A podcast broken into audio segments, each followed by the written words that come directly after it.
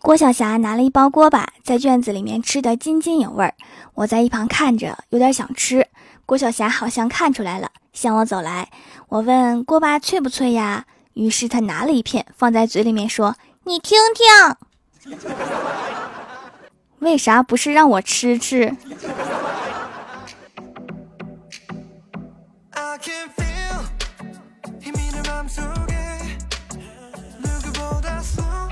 ？Hello，蜀山的土豆们，这里是全球首档古装穿越仙侠段子秀《欢乐江湖》，我是你们萌到萌到的小薯条。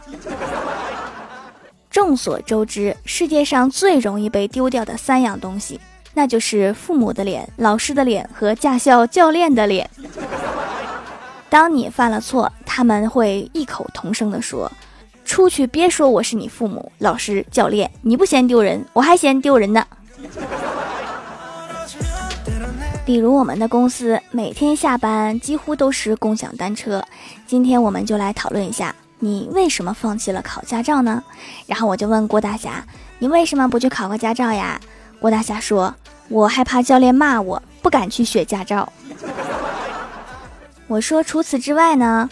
郭大侠说，前几天回老家，我姐让我练车，我把车和我一起开进沟里了，旁边的树都没拦住，当场就进了急诊。它就是一棵树啊，别抱太大希望。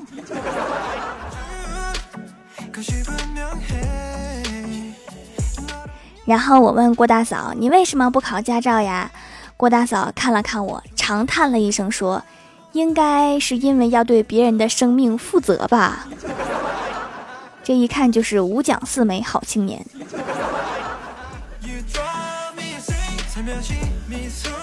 然后我就问李逍遥：“你为什么不考个驾照呀？”李逍遥说：“那还用问？当然是因为太贵了呀！” 果然是个穷鬼。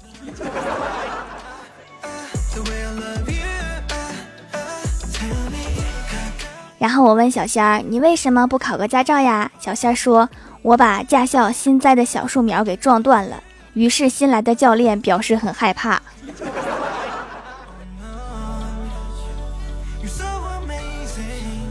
然后小仙就反问我：“你为什么不考个驾照呀？”我说：“我在等人工智能驾驶。”怎么样？我是不是非常有理想？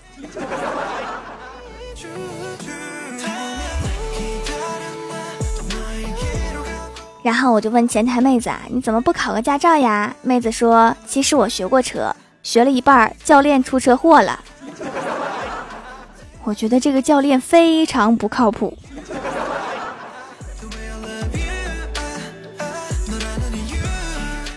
回家我就问我哥，我说我们公司的人都考不下驾照，你怎么考下来的呀？我哥说，科三补考的时候是我觉得人生最艰难的时刻，比高考的心理压力要高出好几座喜马拉雅，紧张的脚根本控制不住的哆嗦。考驾照对我来说真的是太难了，我就安慰他，我说哥你别难过呀，这不都考下来了吗？然后我哥接着说，是呀，是考下来了，在驾校倒闭之前考下来了。你考了多少年呀？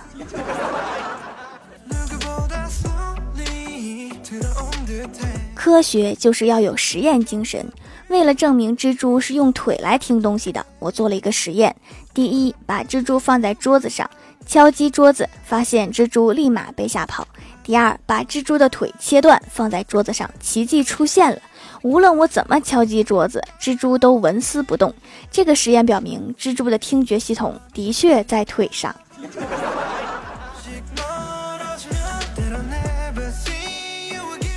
闺蜜说想吃牛肉干，我就马上发了快递给她。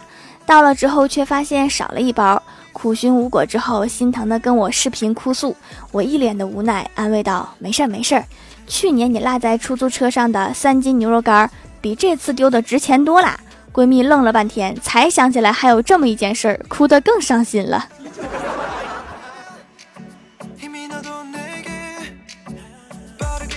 我老妈下了死命令，这次相亲必须拿下。一开场我有点小紧张，说话都有些结巴。看我这样啊，她就聊起了小时候的糗事儿。说到好笑之处，我本想捧场的捂嘴秀个淑女范儿，谁知道捂得太紧，空气从鼻孔里面喷出来。吹了好大一个鼻涕泡，戳也戳不爆，结果可想而知。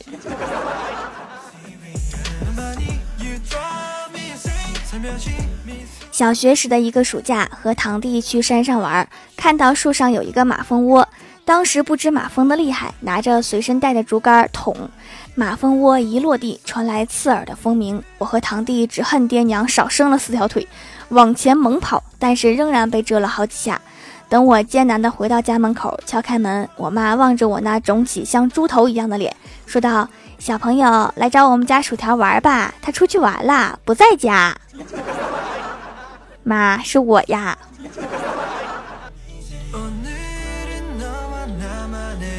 郭大侠去岳父家，岳父大人刚点上一支烟，此时岳母就走了进来。岳父大人顺势把烟塞到了郭大侠的嘴里，然后说：“以后少抽点烟，对身体不好。”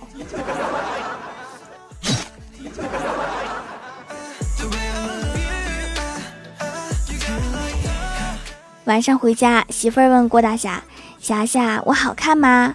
郭大侠狗腿似的连忙说：“好看，好看，你都可以做平面模特了。”媳妇儿一脚过来说：“平面，我哪平啦？”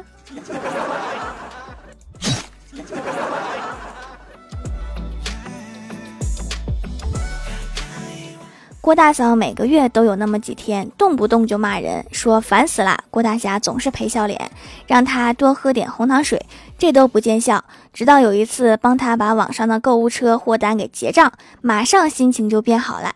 现在郭大嫂每个月都准备着网上购物车，说治疗心情不好有特效，就是费钱呐。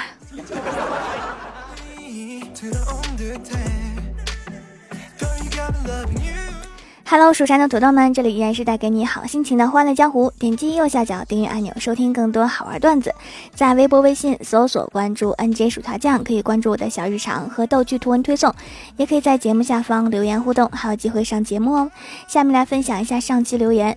首先，第一位叫做一可主播，他说现段子一枚。数学课上，老师提问郭晓霞，每斤白菜八角钱，我买了五斤，一共要花多少钱？小霞回答。老师，你买贵啦！我妈妈昨天买的白菜一斤只要五角钱，一看就会过日子。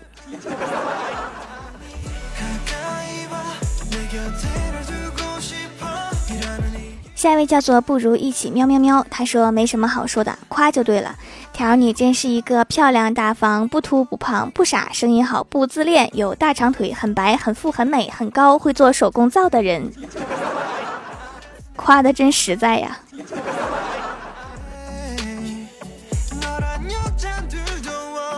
下一位叫做旺仔牛奶味的泡泡糖，他说：“条留个段子，从小妈妈就告诉我亲嘴会怀孕。一次在吃鸡腿的时候，我家狗来抢，无意中我碰到了它的嘴。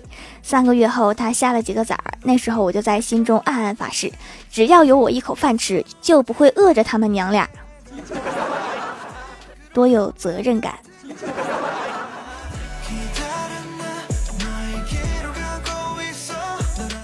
下一位叫做幽默公爵，他说《暗黑公爵二》其实是我的小号，居然被毒了，那就再讲一个。有一天，郭晓霞的同桌把雪写成了雷，那个句子就成了这样：有一天，我和爸妈在扫雷，多高科技的活动啊！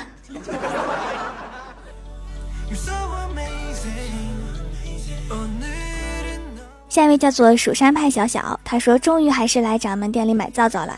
之前买的那家用起来干巴巴的，只是外形好看，效果一点没有。可能就是无法静下心来做皂。掌门的皂就特别滋润，没有香精，保湿美白都可以。加上这段时间没有出门，白过白骨精。听别的主播说，小薯条不聊微信，不聊 QQ，不直播，全心全意在家做皂，真是太努力啦！必须来支持一下。我猜是怪兽说的吧？他每次找我，我都在做皂，这是算好时间的吗？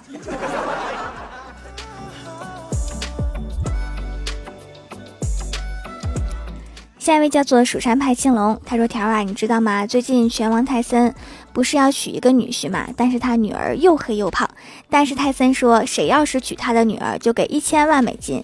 然后许多网友就说，主要不是因为钱，我们是喜欢胖的。”在这些网友里面，就有一个是我。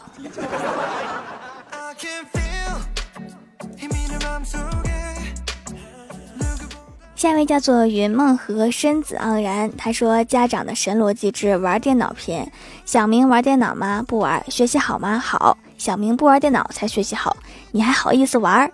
小明玩电脑吗？玩。学习好吗？好。小明学习好才玩电脑，你还好意思玩？小明玩电脑吗？玩。学习好吗？不好。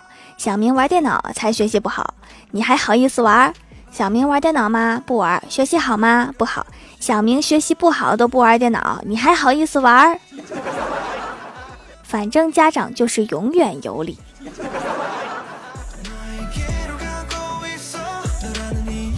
下一位叫做最可爱的皮卡丘，他说：“条啊，我要豪爽一点，留三个段子，条一定要读啊。”一小李子，你用一个词来形容一下朕。小李子回答说：“渣。”小李子足。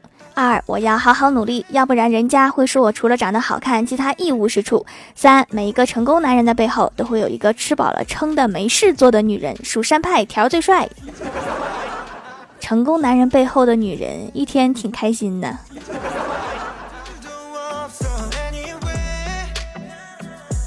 下一位叫做哈哈哈哈哈哈哈鹅，他说：“上帝答应我一个愿望。”上帝说：“你要什么愿望？”我说：“世界毁灭。”上帝说：“这个有难度，换一个吧。”我说：“我想上学，而且条天天更新。”上帝说：“我们还是来讨论一下如何世界毁灭吧。”上帝都知道我不可能每天更新。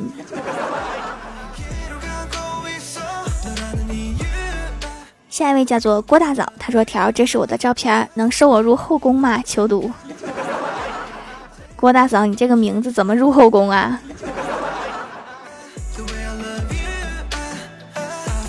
下一位叫做酸味茶茶鸭，他说：“条啊，我第一次评论，你竟然不读我。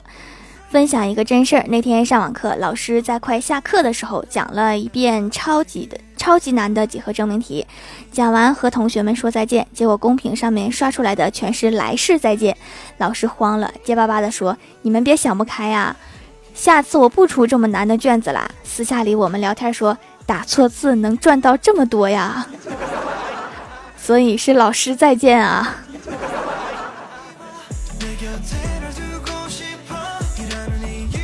下一位叫做听友八六零二八八幺七，他说现段子一张，郭晓霞给他的爸爸写了一封信，内容如下：我最亲密无间的爸爸，你好。您最近的身体是否还健康如牛？工作是否蒸蒸日上？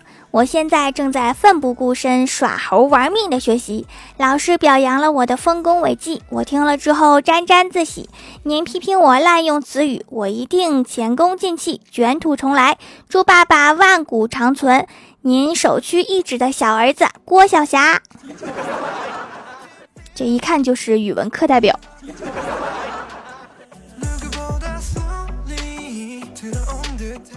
下一位叫做薯条的小仙女，她说：“条啊，我评论那么多次，一次都没有读到，我老以为我用错软件了，写点内容啊。”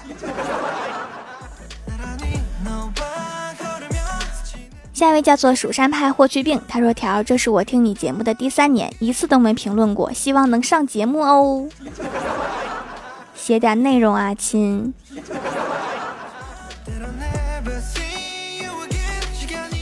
下一位叫做 T B 四零七幺七九二零九，他说薯条的皂皂包装也太像样，还帮忙写好了成熟日期，真是省了很多事儿，量也很足，每次用量都很省。我习惯囤着用，成熟之后久一点，更温和，更养肤。我用了至少五年的手工皂，买过五六家店，只有薯条的皂皂做的最用心，必须好评。对的哈，我自己用的话都是要囤上三个月的，特别的温和。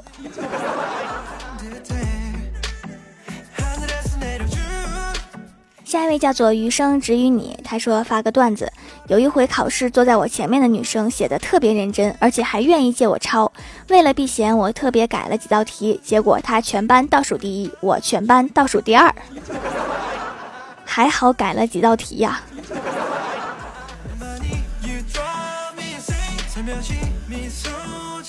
下一位叫做小薯条的小粉丝，他说郭晓霞是一个非常勇敢的小孩子，打架从来没有输过。有一天，他问郭大侠：“爸比，你小时候打架是不是也很厉害呀？”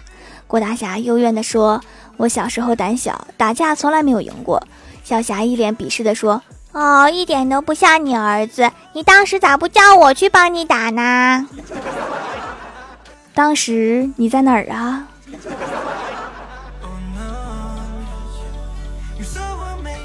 好啦，本期节目就到这里啦。喜欢我的朋友可以支持一下我的淘宝小店，淘宝搜索店铺“蜀山小卖店”，蜀是薯条的蜀就可以找到啦。以上就是本期节目全部内容，感谢各位的收听，我们下期节目再见，拜拜。